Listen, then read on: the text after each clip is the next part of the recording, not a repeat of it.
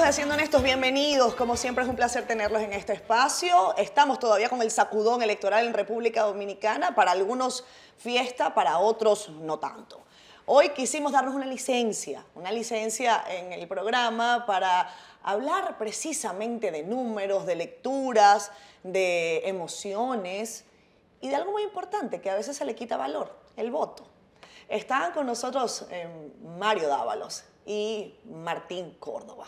Ambos están eh, listos para hablar de todo esto que es grueso, que vamos a tratar de desmenuzar en varios temas, pero en principio quiero darles las gracias. Gracias a ti por la invitación, de verdad, un placer. El placer es todo nuestro. Eh, al principio de la semana dijimos, ¿será que podemos desmenuzar estas elecciones con con cabeza fría, ya cuando ha pasado el calor. Y yo dije, mejor no me busco a políticos políticos, porque todavía es difícil. Y uno lo entiende, ¿no?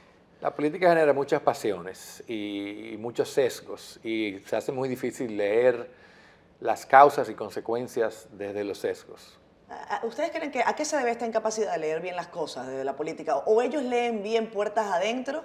pero puertas afuera como que se resisten. A mí me parece que es muy normal en la política quitarle mérito a lo que se desprecia y, sobreestimar lo que se valora.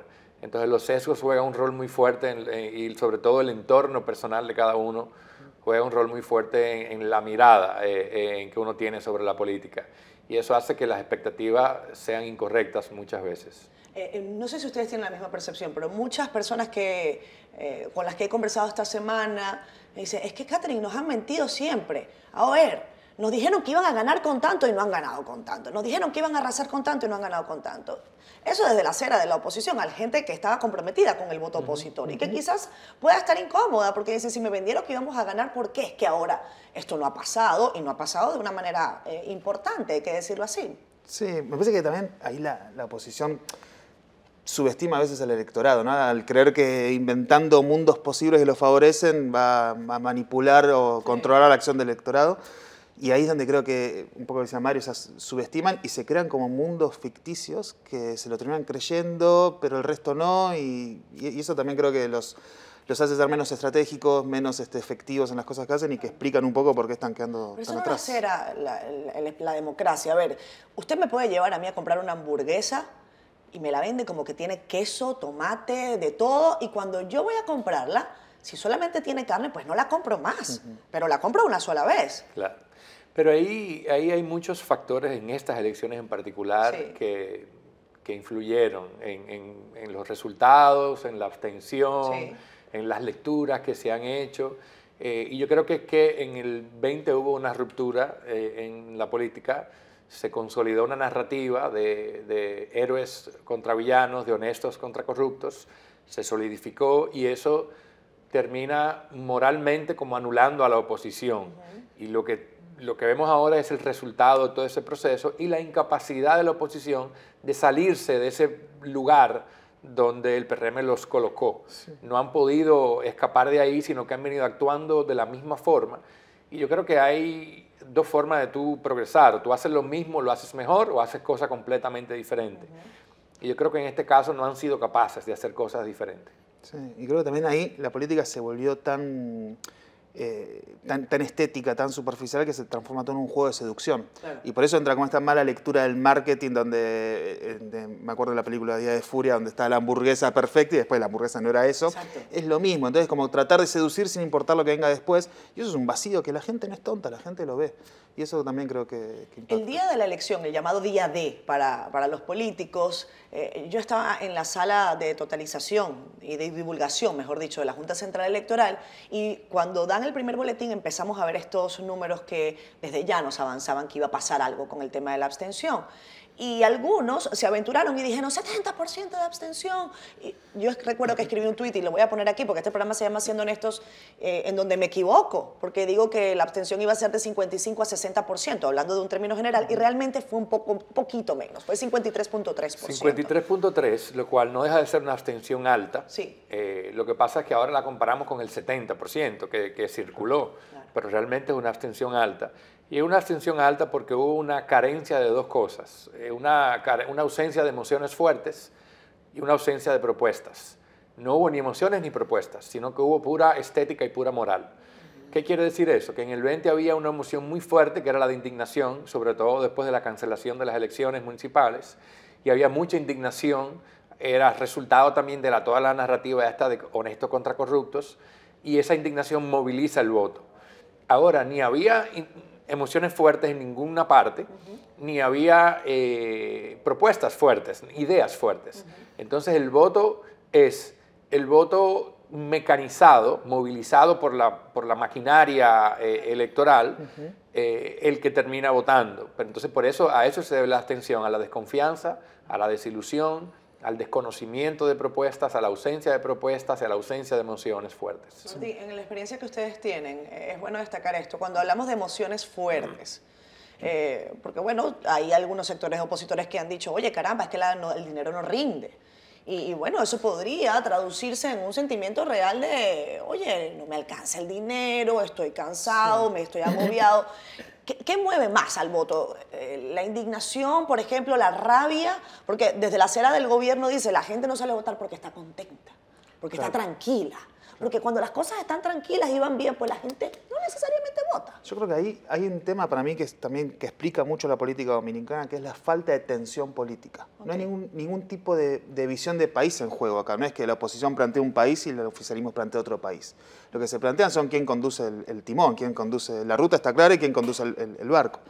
Eso también genera falta de tensión política, falta de involucramiento. ¿Qué, ¿Qué, es lo que voy a defender con mi voto? ¿Qué es lo que está en juego? Eso también hace que la gente quizás vaya menos a votar, que en el 2020 estaba claro lo que estaba en juego, la corrupción. ¿No? Entonces, esa cuestión de encontrarle un rol al electorado, ahí la oposición falla, no le construyó un rol al electorado. ¿Para qué voy a ir a votar? Sobre todo en una política que ya no es identitaria, no es, que vos construís tu identidad en base a tu apoyo político.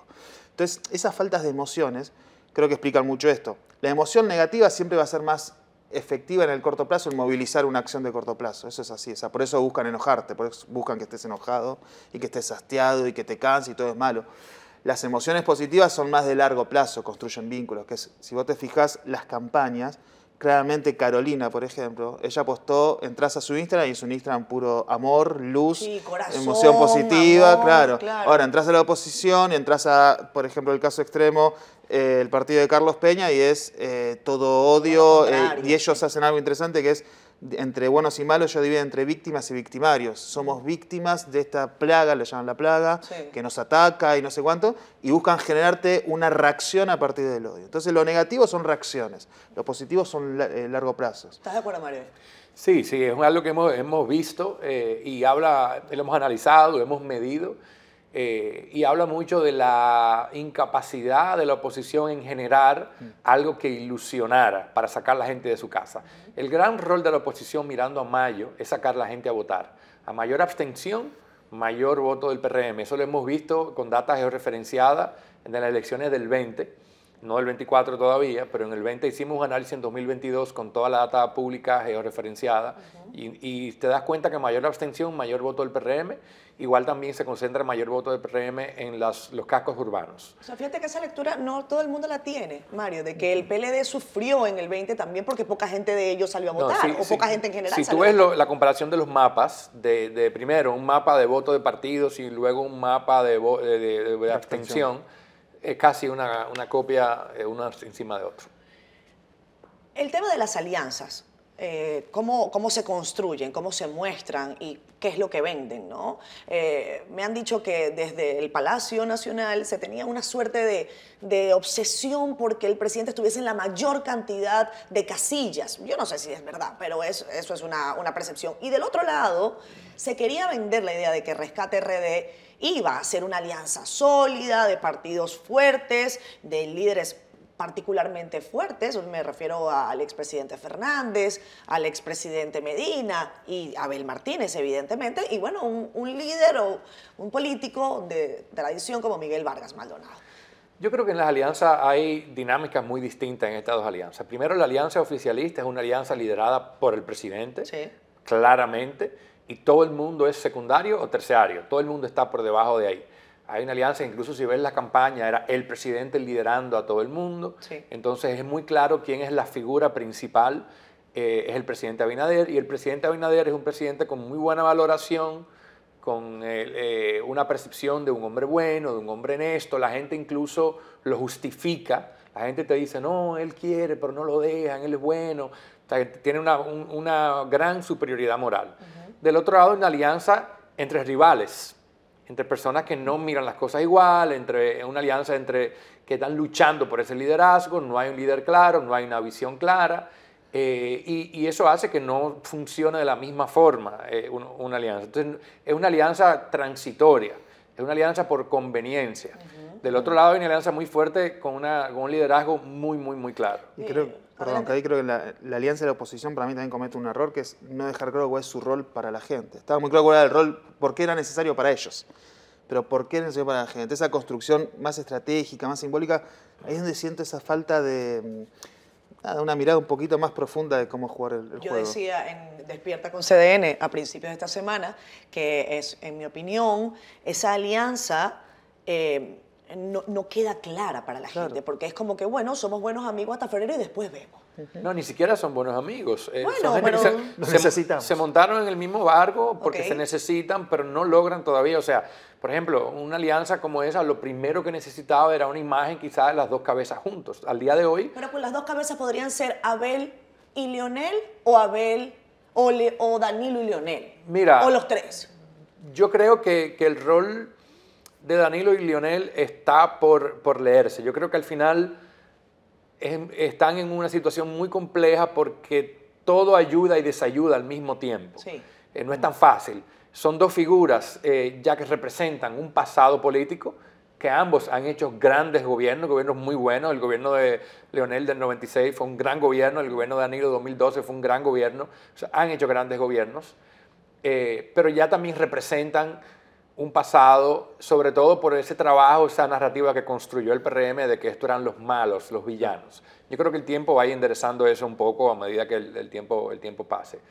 Pero también son los líderes de, de, sus respectivos partidos. Pero si la foto hubiese estado, si la foto, Leonel, imagínense cualquiera, es más, pónganlo a los tres, pónganlos a todos.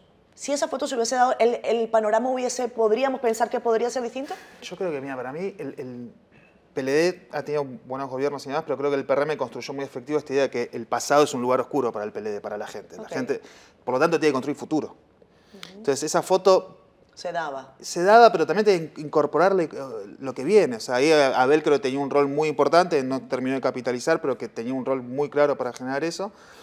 Pero creo que para mí lo que más que nada le faltaba, más allá de la foto, era esto de, ok, la gente por qué nos va a acompañar? O sea, ¿dónde, ¿qué estamos solucionando? ¿Qué es lo que estamos rescatando incluso? Pero, pero hay dos cosas hablando de la ilusión. Yo creo que el, el PRM fue muy efectivo en generar una ilusión hacia adentro, hacia sus militantes, no necesariamente hacia afuera, quizá con excepción de Carolina, que yo creo que, que hizo una muy buena campaña. Una campaña muy corta, con muy pocas acciones, fíjate que no hizo muchos spots, no hizo muchas cosas, pero lo que hizo era muy coherente. El problema de la alianza es que no generó ilusión ni siquiera en sus propias filas. Hay una apatía, eh, primero generalizada en la política, la, gente no está en política, la gente rechaza la política. Nosotros deberíamos estar aquí hablando de fútbol. Hay una desconfianza de todo lo político. de pelota. Pero incluso... Óyeme, no me digas eso. Pero incluso... Vamos a ver cómo le va el rating de este programa. Internamente. No, la gente le encanta... la conversación política. La conversación política. Ok. La acción política. Eh, eh, pero incluso dentro de sus propias filas no lograron generar ese entusiasmo, esa ilusión que luego quisieron proyectar. Por esto las expectativas no se cumplieron. Yo creo que aquí hay, eh, eh, para la Fuerza del Pueblo fue un gran golpe, para ambos partidos, pero fue un gran golpe porque ellos habían creado las expectativas de que eran la segunda fuerza política eh, y, y, no resultó así. Entonces un gran golpe de expectativa, sobre todo mirando a Mayo, de cómo trabajan eso. Tres meses todavía es mucho tiempo, hay mucho trabajo que se puede hacer que no se ha hecho lo que queda por verse es si tendrán la capacidad de generar una renovación lo suficientemente evidente para que haya una razón para salir a votar. Vamos a irnos a comerciales, caballeros. Eh, cuando regresemos hablemos de recursos públicos. Eh, esto que ha sido denunciado por tantas personas, que lo hemos visto muchos, eh, cómo nos violamos la regla y decimos, bueno, pero es que así somos, no somos suizos. Regresamos ahora. Estoy siendo honesto, hoy temático, hablando de elecciones municipales y de mucha política.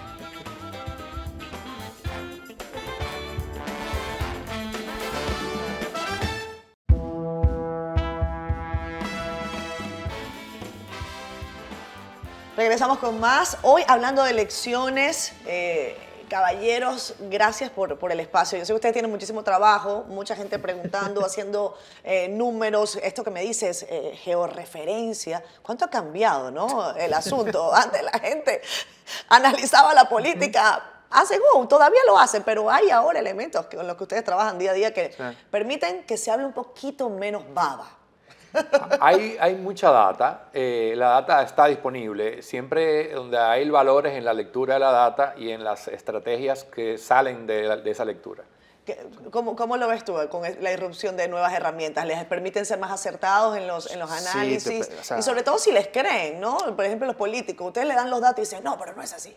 Pasa el político lo que tiene a veces es que, bueno, cualquier persona en poder, no solo los políticos, cuando ve algo que no le gusta, está acostumbrado a tener las cosas como le gustan, entonces lo rechazan, le cuesta creerlo. Pero no, las encuestas hoy en día, las encuestas es más complejo, pero todo lo que es eh, Big Data, inteligencia artificial y más que nosotros lo usamos también para lectura de análisis, son muy exactos. El problema es esto, o sea, por ejemplo, nosotros sabíamos desde hace dos años que mayor abstención era favorecer el PRM. El PLD jamás hizo algo para llamar a la gente a votar, por lo tanto no lo sabían o no lo usaron. Entonces, el uso de esa herramienta está... Al contrario, hicieron una denuncia que incluso pudo haber claro, o sea, desmovilizado gente. E-, ese informe, eh, o una parte del informe, lo hicimos público en 2022, ahí estaba la data, estaba el análisis, y no hubo una sola acción de parte de la oposición que fuera a defender el voto, a salir a votar. A votar. Yo creo que, que, eso era un eje de campaña muy lógico, ¿no? La data lo decía, la data lo indicaba. Eh, y, yo creo que hay todavía una... está muy atascado en hacer la política como siempre ha funcionado. E, esta renovación de lo que tienen que hacerse los partidos es hacer política de una forma distinta, porque la audiencia es distinta. Pero siguen haciendo lo, lo que funcionó antes, lo quieren volver a repetir. Vieja forma de hacer política. Eso incluye esta situación tan odiosa, tan lamentable, tan vergonzosa, que es dinero, para que la gente se movilice o para que se desmovilice, para que la gente no vote. ¿Qué efecto real tiene esto sobre los resultados? Eh, Mira, eh, eh, primero que nada es, es, muy triste que todavía sigamos así. hay muchas denuncias de recintos, la OEA ayer, aunque alabó el proceso y el proceso fue muy bien manejado, pero sí habló de de compra de cédula, de, en el recinto donde yo fui a votar estaban repartiendo volantes en la fila. Sí, yo también lo vi. O sea, y, vi el llamado babero y, vi el, el todo eso, había... Son cosas que tenemos que, que no haya consecuencias, si no se sancionen, seguirán pasando. Sí. Eh, yo creo que al PRM le queda muy mal ese tipo de juego también porque va en contra de ese posicionamiento moral. De que Ojo, el que más yo vi fue el PRM haciéndolo, ¿eh? bueno, porque es el partido de gobierno, ¿no? El partido que tiene, tiene eh, eh, mayor poder. Ayer decía, o en esto dijo Rosario Espinal, que el, gobierno, el oficialismo no gana elecciones, sino que lo único que puede es perderlas. Si, si, si mete la pata, ¿no?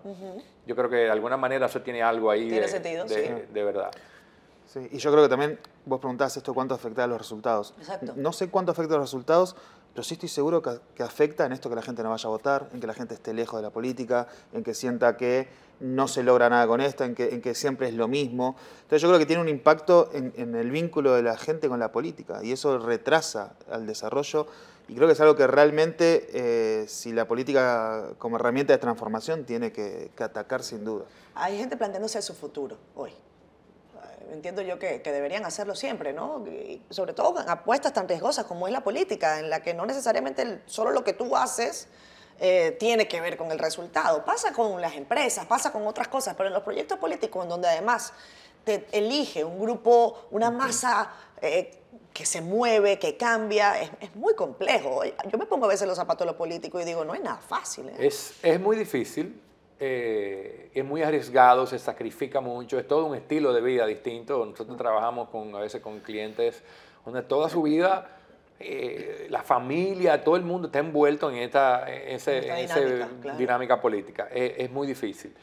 Eh, sí, yo creo, yo, aparte de todo el pesimismo ¿no? que, que, que produce todo este tema de recursos, uso de recursos del Estado, de la política sucia, sí ahí yo veo señales de esperanza por un lado, pero también de preocupación por otro. De esperanza veo una nueva generación que empieza a entender que la política se, no hay necesariamente que tener enemigos o que no hay que atacar tanto al otro, Creo que eso es algo que, y además que es, empieza a ser muy valorado por el electorado.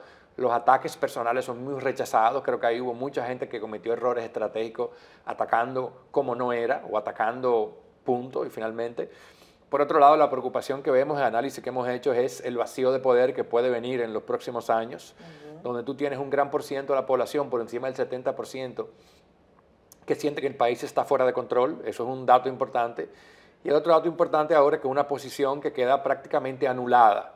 Y sin una oposición, o sea, el PRM necesita al PLD para existir. Su razón de existir es el PLD. Ellos son la solución a esto. Si esto no existe, entonces no, no hay una, oposición legítima que haga un contrapeso la democracia se ve en una situación muy difícil y abre una puerta que pueda haber a un outsider, que pueda venir, haya inestabilidad política. ¿Cómo es esto? Amplíenme sobre ese dato. 70% del país, según los estudios que ustedes tienen, siente que, que, la nación está fuera de control. Sí, cuando Entonces, ¿cómo gana el gobierno? No, que tiene el control? Porque cuando hablan fuera de control, lo hablan mucho del plano moral, de la delincuencia, la juventud, la cuarentena. Pero, no al gobierno, pero sí a la política. Y ahí es donde la figura de Luis es tan importante porque siempre Luis está pensado para los estudios y demás como alejado, fuera del gobierno. Luis es pulcro, impoluto, lo malo se lo adjudico al gobierno, a ministros, al gobierno, pero a Luis no. Entonces él se queda fuera de eso, de, de este cuestionamiento. No, eh, para mí va a ser complicado. El, tiempo es el, enemigo, ¿no? El tiempo es el enemigo, a medida que pasa el tiempo, eso empieza, sobre todo si ya no hay a quien echarle la culpa de las cosas. Que eso es lo que va a pasar en un segundo periodo. Ahora viene un segundo periodo donde hay grandes retos, hay grandes proyectos que hay que echar adelante, decisiones difíciles y una oposición donde ya no hay la capacidad para decir esto es culpa de alguien más, ¿no? O sea que eso abre la puerta a que haya un desgaste natural, yo creo que es normal, y lo hemos visto, fíjate, por ejemplo, en el 16 Danilo gana por encima del 60%. Correcto. Después viene... pero si no me equivoco, ha sido el presidente con mayor cantidad de votación. Creo que fue 62%. Sí, sacó más que Luis, por sin eh, O sea, fue una... Y, sin embargo, dos años más tarde había bajado 20 puntos, lo que sea. O sea que hay eventos que empiezan a romper, hay un desgaste que será natural, hay que ver cómo el gobierno lo maneja. Yo creo que al gobierno también le hace falta generar alguna visión país y poder y generar algunas ideas innovadoras, porque hoy se sostiene solamente en lo estético y en lo moral. Únicamente se sostiene desde ahí. No es desde la gestión, no es desde las ideas, sino de lo estético de lo moral. Ha sido muy efectivo eso, pero no creo que sea efectivo a largo plazo. Sí, pues además son cosas que, el, tanto lo estético y lo moral, son cosas que eh, son contrastables. O sea, funcionan si tengo enfrente algo que es lo contrario. Lo que se llama, ok, eso desaparece. Ahora, ¿qué, ¿qué, es lo que me vas a dar? ¿Cuál va a ser el hito del gobierno? Y en una segunda gestión, el tiempo va a dando por sentado que Luis gane. Yo lo doy un poco por Yo sí lo doy un poco por sentado. Un poco sí. Yo creo que es muy probable. Okay. Yo no lo doy todavía por certero. Creo que es muy probable las elecciones. Repercute. ¿Hay, hay, un efecto ping-pong? Yo no creo que haya un efecto directo, pero hay un efecto sin duda. ¿no? Hay, una, hay una relación. Hay, hay, y yo creo que es la probabilidad más grande es la reelección. Sí. Eh, sin embargo, creo que todavía hay eh, una puerta pequeñita para que haya una segunda vuelta. Lo veo muy poco probable, pero no te diría que es eh, eh, totalmente imposible. Yo les decía que hay muchos eh, líderes hoy cuestionándose sobre su futuro y, por ejemplo, lo he dicho públicamente, eh, independientemente que, que, también a Carolina Mejía yo le tengo una altísima valoración desde el punto de vista personal, creo que es una extraordinaria mujer eh, con, dificultades, por cierto, para, para, gobernar y lo hemos sufrido en la capital, eso es algo que hemos venido sufriendo todos los que vivimos aquí, en mi caso desde hace 13 años, eh, y que bueno, que no termina siendo un problema porque no se resuelve, hay dificultades para vivir en la capital. Pero por ejemplo, una persona como Domingo Contreras, que yo creo que es distinto a lo que hemos visto en el core de la, de la, del escenario opositor, Domingo Contreras le ofreció a la ciudadanía algo. Eh, le decía, yo podría resolver los problemas de esta manera. Había una propuesta, estaba, estaba escrita, estaba socializada un hombre del área hasta técnica, o sea, que no era una persona medalaganaria, que voy a salvar a la capital. Eh, ¿Cuál será el futuro de Domingo Contreras? Ah, pero hay, algo interesante que planteaste, que es la diferencia entre el, político que va a elecciones y el funcionario. Sí. O sea, Domingo lo que le pasa es eso, que eh, para ganar una elección, por cómo se juega la política hoy en día, necesitas un carisma, necesitas una entrada, construir vínculos, que Carolina es excelente en eso, es la persona más carismática y jovial del gobierno. Cariñosísima. Totalmente, claro, pero Domingo no. Entonces lo técnico hoy, por cómo se juega la política, no es suficiente. Seguramente puede ser un gran, funcionario, pero le falta esa chispa de, esto que hablamos antes del juego de seducción al que se vuelve la política. Yo, hay que entender el, votante, ¿no? Eh, eh, el votante dice que quiere propuestas. Sí pero en la realidad el votante no responde a las propuestas per se. El votante responde a la novedad, al carisma, a las emociones, o sea, a los vínculos. A los vínculos, a un tipo de vínculo, de que mira, conecté con esta persona. Decimos las propuestas son importantes porque pensamos, o, yo pienso también personalmente, que nos va llevando como en una ruta positiva de progreso. Pero el votante tiene una responsabilidad también, porque el votante hoy no reacciona a, las propuestas. No, no es verdad que compara propuestas. Algunos votantes, la minoría quizá lo hacen, pero la política es mucho de vínculos. Y el problema de Domingo fue, eh, para responderte luego sobre el futuro, no, la, la incapacidad de crear vínculos y de llevar una estrategia como lineal, como paso a paso. Fíjate que un día hablaba del alcantarillado, otro día hacía una denuncia, otro día decía Carolina no escucha, otro día salía caminando por un barrio. No había como una lógica de, una estrategia eh, clara. Yo creo que Domingo, como decía Martín, esa diferencia entre ser funcionario y ser candidato es muy importante. Hay grandes candidatos que son malos funcionarios y hay grandes funcionarios que son malos candidatos. Domingo yo creo que como candidato no conecta al día de hoy. Eso no quiere decir que no pueda más adelante hacer una campaña rellenando esas carencias con otras cosas para conectar, pero al día de hoy en dos procesos no ha conectado y el futuro electoral definitivamente es, complicado para Domingo. Mira, yo te voy a decir una cosa, yo, si había alguien que no conectaba nada nada con la población era Danilo Medina. Pero a Danilo, fíjate, es un gran ejemplo. Ah, o sea, digo porque es un ejemplo, ¿no? Que estaba allí. Sí, decían, Danilo no, no, no conecta, no es un hombre, pero bueno, había tenía otras cualidades. Había dos cosas con Danilo eh, importantes. Primero, era el líder del partido. Sí, era que no es el caso de Domingo, sí. Era una persona que tenía un liderazgo interno en el partido desde la época de Leonel. Era el, gran técnico. Trabajador de hormiguita. El gran trabajador del partido, eso era muy fuerte. Pero luego en la campaña la campaña estratégica, a nivel de estrategia de comunicación, fue brillante como lo manejaron, ¿no? Lo manejaron de una forma, entonces rellenaron esa ausencia de Danilo con contenido, con información, con ideas, con emociones alrededor. Eran campañas muy positivas, eh, muy esperanzadoras, entonces hubo un reconocimiento de sus estrategas de que faltaba ese carisma innato y se compensó por otro lado. Y era otra época también. Sí, parece que ha pasado... Parece que no, pero... Parece que no ha pasado nada de tiempo, pero... Del 2020 acá cambió todo también. Y va, pasando todo demasiado rápido. Como demasiado rápido se nos está pasando el programa, tengo que ir a pausa. Ya ven, ya ven.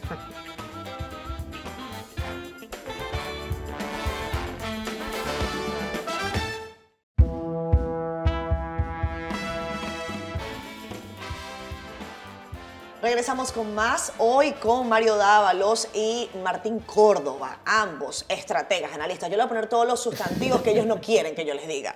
Eh, pero la verdad es que estamos hablando de, futuro político, estamos hablando también del futuro de la gente. Eh, para terminar con el tema de la capital y después irme a Santiago, porque me interesa que ustedes me digan eh, cómo ven a, a este jovencito, Víctor Fadul, que ha tenido una gran responsabilidad, que es defender junto a un partido que tiene una posición adversa en este momento en el país, el bastión más duro que le quedaba a ese partido morado. Y esto ha estado también en cierta forma en la cara de este muchachito que se llama Víctor Faul y que muchos dirán, ¿y qué va a hacer ahora? Eh, pero antes de irnos a Santiago, ¿qué pasa con la capital? Tú dices que la campaña de Carolina fue corta. Esta fue, fue bastante corta. Y fue bastante corta porque, hay que decirlo, y lo dijo Hipólito Mejía, no lo digo yo, no querían que Carolina fuera la candidata. Eh, Carolina no estaba convencida realmente de mantenerse allí eh, como, como, opción en la alcaldía. Habían otro, otros planes. Ella también tiene un proyecto presidencial como lo tienen otros, eh, legítimamente en el PRM. La pregunta que muchos en la capital se hacen es, ¿qué va a pasar si Carolina decide finalmente emprender un proyecto a la presidencia de la República un poquito más allá? Falta mucho tiempo quizás, pero ¿cómo lo ven? Mira, ahí había dos cosas. Primero, yo creo que la campaña de Carolina fue corta, por un lado por lo que dices, porque se decidió tarde, pero también porque el rol de Carolina en la campaña era no meter la pata. O sea, era simplemente no hagamos nada que me quite voto. Y se hizo muy poco porque ya esa ventaja era muy grande, la ventaja estaba ahí del principio, y con esa ventaja tú no tienes que luchar por votos, tú tienes que luchar simplemente para no perder. Entonces había mucho una estrategia de no meter la pata y paralelamente una campaña muy de amor, una campaña de amor eh, por la ciudad. O sea, era muy positiva, muy estética, como digamos, no había ideas, no había eh, era simplemente... Pero fue una campaña positiva en corto tiempo, que, que, va en contra de lo que ustedes me habían dicho, que en corto tiempo más bien motiva lo malo. No, porque ella no, ella Aquí ella tenía que defenderlo, ¿no? Claro, ella era más, su búsqueda no era movilizar, era sino mantener. Era, era proteger. era proteger. Eh, Ojo que si cayó un aguacero podía pasar una, cosa adversa, ¿eh? Ojo. Pero a, Carolina tiene una... Esa era una variable. Yo estoy segura que en, esa, en ese cuarto de guerra se pensó, si nos cae un aguacero similar, ¿cómo vamos a responder? Sí, pero yo creo que no, no, no, hubiese sido suficiente igual para, que pierda, para que gane otra persona. Claro, sí, sí, yo creo que es tan fuerte su, su imagen personal que la protege de la propia gestión incluso. Y fíjate, la abstención en Santo Domingo fue por encima, del, creo que fue 63%. Sí, sí, fue altísima. o sea, pero fue como 4 o 5 puntos más que en la de 2020, que ya había sido. Fue muy alta. En el tema del proyecto presidencial... Carolina perdió, perdóname, Mario por, eh, eh, ganó, pero perdió 750 votos con relación al periodo anterior. En el, o sea, es prácticamente el mismo dato. En, el, en, el, tema de los proyectos presidenciales, es un gran reto que tiene el, el PRM a, a, corto plazo, ¿no? Una figura muy fuerte como el presidente Abinader, eh, un segundo periodo que va a haber un desgaste, una serie de figuras, cuatro o cinco figuras todas con, aspiraciones presidenciales, algunos hoy aliados, otros hoy no tan aliados, más eh, adversarios, y esa lucha interna va a ver qué, sucede. En el pasado hemos visto que las luchas internas eh, rompen los partidos, lo, desarticulan, lo desmoronan. Es un gran reto que tiene el PRM. Ella tiene mucha fuerza en la capital. ¿Sí? Eh, hay que ver qué tanto eso se traduce a nivel nacional. ¿Cómo, cómo lo ves tú, Martín? No, yo bastante similar. Yo creo que hoy Carolina para mí representa simbólicamente el, cambio que hizo el PRM. O sea, para mí el PRM, eh, eh, si fuesen personas, serían Carolina y Luis, y representa todo eso. Y eso la pone en un lugar eh, muy, muy fuerte también, que es lo que te decía recién. Creo que su propia imagen es tan fuerte, o sea, en los estudios que hacemos es espectacular cómo sale y cómo la gente la percibe, que hasta la protege de la propia gestión. Entonces tiene un potencial eh, enorme. Eso después, a nivel interno, no sé cómo puede jugar, no sé cómo puede, este, ahí lo que decía Mario recién, el tema de las alianzas internas y demás. Pero ella yo creo que tiene un, potencial este, altísimo para... Vayamos con Víctor Fadul, este joven que aspiraba a la tercera plaza política más importante del país desde el punto de vista del electorado, pero quizás eh, políticamente es la capital y Santiago. Siempre tenemos estas dos grandes ciudades un poco dictando el futuro del país, ¿no? Eh, pero eh, este joven, con el contexto que les di previamente, ¿cómo, ven el futuro de Víctor Fadul? Mira, primero recordemos que Santiago es uno habla mucho de que un bastión del PLD, pero yo no lo veo tan así. Yo creo que todo lo contrario, es un gran bastión del PRM, ¿no?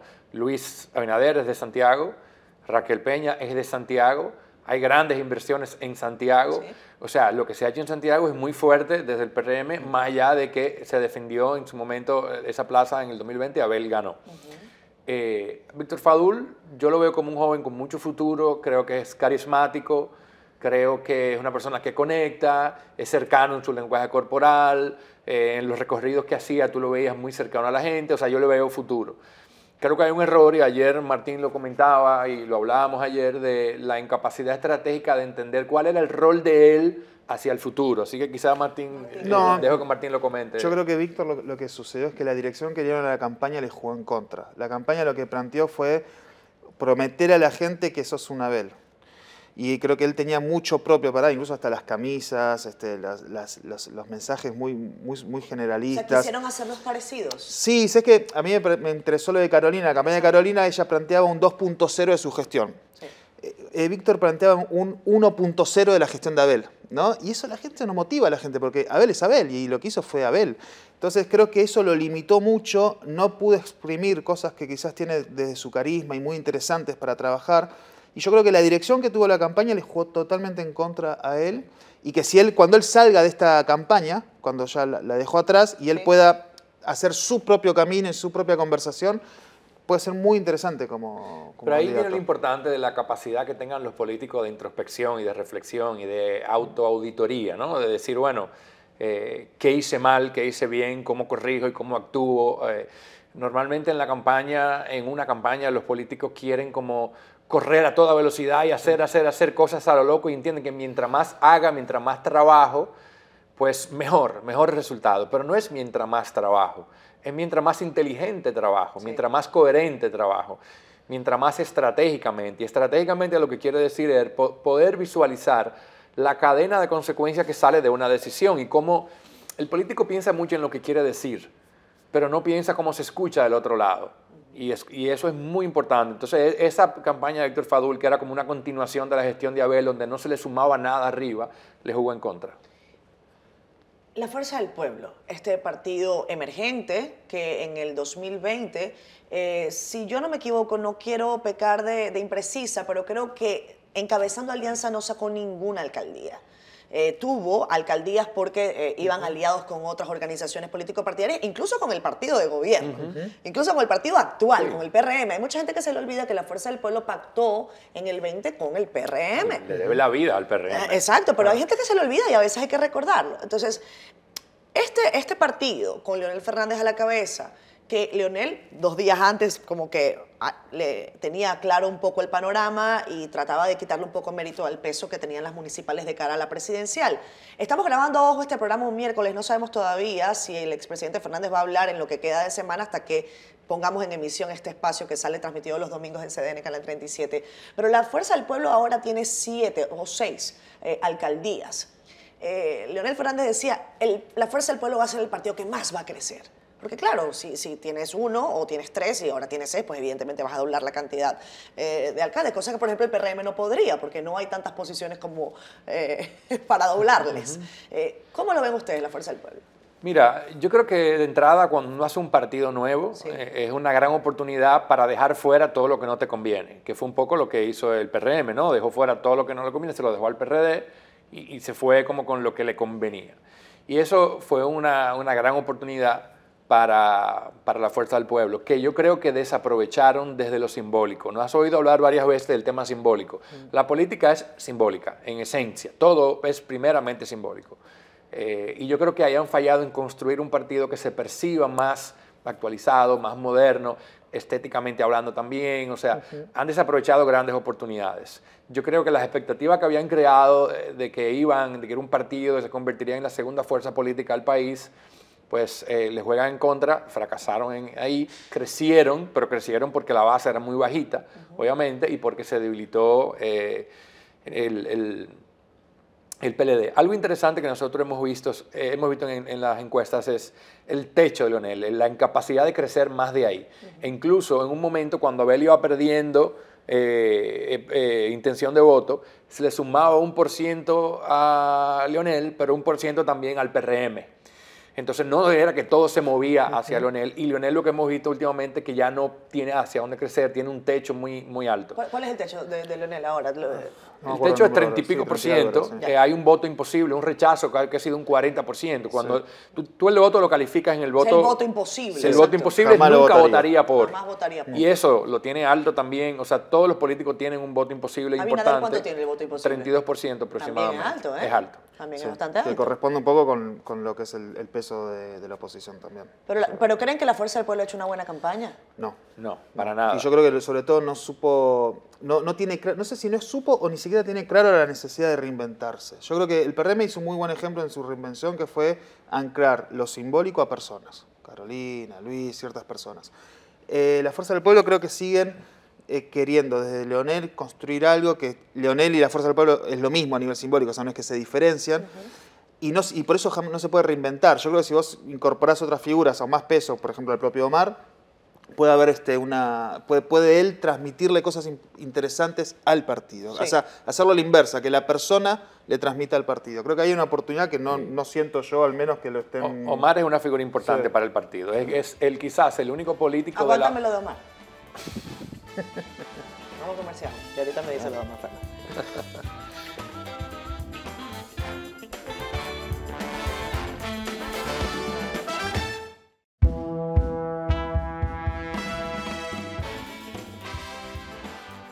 parte final de este espacio. Lo interrumpía a Mario en la parte anterior cuando me dijo, vaya, aguántame, aguántame para dejar esa parte para el final del, programa. Omar Fernández, eh, estamos ahora en este camino a la presidencial, que también es congresual, evidentemente. La posición de la senaduría del distrito suele ser como muy peleada, eh, muy querida, em, incluso defendida capa y espada durante mucho tiempo por algunos. Y Omar tiene la posibilidad de ser senador, es candidato de la Fuerza del Pueblo y de la Alianza. Eh, ¿Cómo ven ustedes el panorama de acuerdo al resultado que ha tenido la capital en esta municipal? Mira, lo, que vemos de Omar distinto a todos los candidatos de la oposición que hemos medido y que hemos analizado es que es el único que genera cierta ilusión, cierta, cierta emoción en la gente. Incluso sale muy bien valorado eh, en, el Distrito Nacional comparado con figuras diametralmente opuestas ideológicamente a él, pero sale donde sale Faride, se menciona a José Horacio, se menciona a Carolina. ¿Guillermo? Guillermo, eh, ah, voy para Guillermo ahora.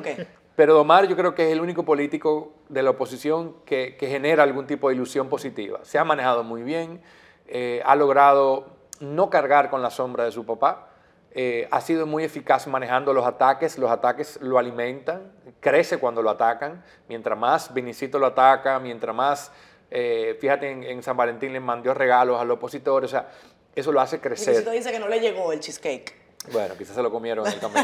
se lo comieron en el camino. Eh, pero yo creo que tiene, eso no quiere, eso no le garantiza la victoria, hay que hacer el trabajo.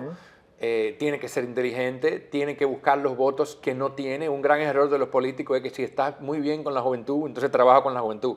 Pero todo lo contrario, trabaja donde no estás bien, donde tienes que crecer. Entonces el trabajo hay que hacerlo. Eh, obviamente la figura de Guillermo Moreno, ahora en retrospección entendemos cuál fue la movida. La movida era completar esa rompecabezas de la alianza, de la gran alianza gigante, histórica, magnífica. Que, la de los 22. Exacto eh, eh, por eso se le, se, no así se compra, pero se, se pacta con Guillermo Moreno.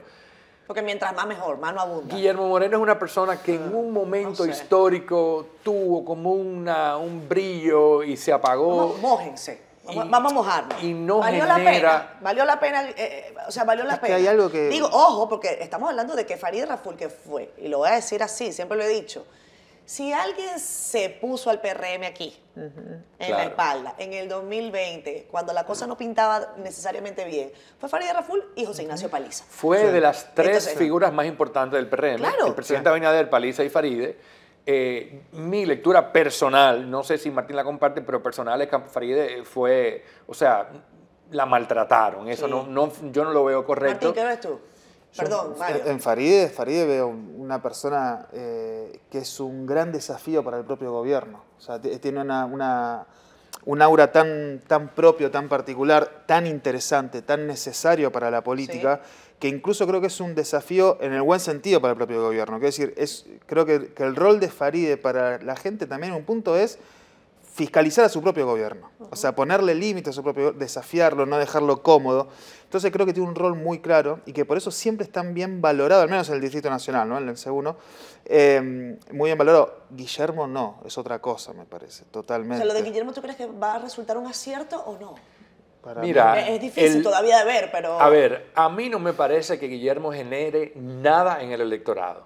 Nada. ¿Eso, qué significa? Absolutamente, que no conecta con el electorado, no genera ningún tipo de emoción. O sea, ni calor ni frío. no hay expectativa de que pase algo, claro. Es una movida como forzada. Ahora bien, eso no quiere decir que la maquinaria del PRM no, lo pueda, movilizar. no pueda conseguir los votos. Pero hay que distinguir esas dos cosas, de que es posible de que el PRM pueda salir a buscar esos votos, que el Abinader se tire esa senaduría arriba, eh, pero Guillermo no conecta, eh, no genera nada, no tiene credibilidad, eh, no voy a decir credibilidad, perdón, vamos a decir vínculos, conexión. De nada, y yo creo que cuando pensamos si es útil o no, no es útil, creo yo, con la gente, o sea, hacia la gente, creo que hacia el electorado no, no sea a nivel interno lo que él está aportando, que eso es otra, otra lectura, digo, quizás es útil hay siempre la utilidad de dando cosas entre la gente y a nivel interno. Seguramente esto es más a nivel interno. Ahora, en la gente, no, no genera ningún tipo ah, pero incluso te digo, con mis conversaciones, mucha gente interna del partido, no está contenta con esa movida. Sí, como tampoco estaban contentos con, otras movidas que hicieron de cara al proceso que a mí me hizo, por ejemplo, cuestionar lo que iba a pasar en Santo Domingo Este, con el caso de Dio Astacio. Eh, cuando se da esta primaria, no solamente porque Manuel Jiménez perdió, etcétera, sino porque habían otras figuras del PRM fuertes que construyeron este capital político en el municipio más grande del país desde el punto de vista de la gente del partido, que no resultaron favorecidas con las llamadas eh, reservas de candidaturas, sino que los pusieron a competir ¿verdad? Eh, y alguna gente se sintió, oye, incómoda, ¿no? en, el caso, político. En el caso de Dio, nosotros medimos a mediados de diciembre. Sí y los resultados fueron los mismos. O sea, Dio no ganó un voto, no perdió un voto de lo que tenía a principio de diciembre antes de la campaña comenzara. Daba 57% y creo que terminó 58%. O sea, lo del o no le hizo nada. No, no, le hizo nada en los votos. Yo creo que sí afecta al final del día su, imagen, su, imagen a largo plazo, sí, sí la afecta. Pero también da mayor reconocimiento, más gente sabe hoy quién es Dio. Pero eso no necesariamente es bueno siempre. Esa idea de que toda publicidad es buena publicidad, yo no, no, la, compro. no me parece. Pero lo que te quiero decir, las, las elecciones en Santo Domingo Este estaban definidas desde diciembre. Los números eran los mismos. Luis Alberto no logró aprovechar las oportunidades, las debilidades. Eh, era muy clara la lectura como del pastor contra el banquero, el bien contra el mal. Eso estaba muy claro en el electorado. Eso salió, lo vimos, lo evaluamos. Hicimos grupos focales, hicimos eh, eh, encuestas. Pero las encuestas... fuerte eso, el pastor contra el banquero, porque eso también es aseguro. Esa era la lectura. Hay pastores que hay, hay una que está presa todavía. Eh, pero bueno. Pero fíjate que hasta en la boleta decía pastor Diego Astacio. Sí, eh, horrible. Y, la lectura, eh, te digo, en dos meses de campaña, no se movió la aguja en Santo Domingo. ¿Quién ganó y quién perdió? A ver, yo, yo he leído algunos análisis que digo, wow, gente comparándome peras con manzanas, como digo yo. O sea, si usted va a comparar lo que obtuvo un partido, no me compare del otro lado a la alianza. Si usted me va a comprar alianza contra alianza, yo digo, vale, esos son los números, porque son, son números distintos. ¿Quién ganó y quién perdió? O sea, más allá de lo evidente, ¿no? Más allá de lo evidente de que el mapa se pintó azul y que tenemos alguna yo, creo que, que, no hay una lectura tan compleja por ahí. Al final del día, la oposición en general... Es que tenemos gente eh, teorizando toda la semana. La oposición perdió perdió legitimidad, perdió confianza, perdió percepción de musculatura eh, y tiene el reto de en tres meses lograr generar algo que no logró generar en estos cuatro años. Volverse competitivo en tres meses. Ya digo ganar, volverse competitivo. Pero está muy claro también, ganó gobierno, perdió posición por mucho, fue muy abrumador, Fue muy abrumador eh, y yo creo que eso, y creo que en el fondo también lo que termina pasando, que yo siento, es que se reafirma esta idea de de, la poca eh, confianza de la gente en la política, en el poder transformar la política, en ir a votar, en que no moviliza, no genera identidad. Y eso también me parece que es algo que, como una sociedad que viene creciendo tanto como la dominicana, en, digo, en desarrollo, es una pata que no puede quedarse atrás la cuestión cívica, porque esto tiene una cuestión cívica. Creo que ahí también hay una lectura que más allá de, lo partidario, hay que prestarle atención. O sea, la falta de involucramiento de las personas, una política que no genera expectativa, que no genera emociones, que no genera nada, a la larga es un problema Disminuir para el desarrollo. el peso de la abstención, que es lo que ha hecho el gobierno, tratar de minimizarlo, incluso considerando que, bueno, pero si tú tomas en cuenta que hay 800 y pico mil personas que viven mm. afuera, Óyeme, yo me lo encuentro muy feo, porque estás como regateando tu propia victoria. Al gobierno le conviene y no digo que sean los responsables de la abstención, pero le conviene la abstención. Que mucha gente vaya a votar. No, le conviene que, poca gente vaya a votar al gobierno. O sea, que si alguien va, tiene que convocar a votar ahora es el... la oposición. El rol de la convocatoria debe ser de la oposición. Al gobierno le conviene que, que, haya alta abstención porque le beneficia. Eso lo hemos visto en data, hablamos anteriormente, en data dura. Eh, le conviene directamente. Hay, ah. hay, una relación directa. ¿Ustedes han comprobado que el gobierno se movió para que la gente se quedara en su casa y no votara? No, no. Eso yo, yo no, yo no le he, le he hecho la responsabilidad. La responsabilidad de sacar a votar es de la oposición. ¿Sabes cuál es la responsabilidad de nosotros de este programa? Por si no fue el tiempo. Eh, pero tenemos la responsabilidad de volver a hacer otro programa. Me encanta conversar con ustedes. Martín Córdoba, de verdad. Eh, Mario Dávalos. Qué tremendo gusto, qué honor que además hagamos, yo voy a decir inauguración de Siendo Neto Temático con este par de caballeros. gracias. No, gracias Muchas gracias. Muchísimas gracias. Gente, cuéntenme qué les pareció el programa. Ya ustedes saben que estamos en CDN, Canal 37, que es nuestra casa querida, pero estamos también en YouTube, en donde usted agarra, le da a suscribirse, le da la campanita, todas esas cosas gráficas lindas y además escribe lo que piensa este Chao, chao, hasta la próxima.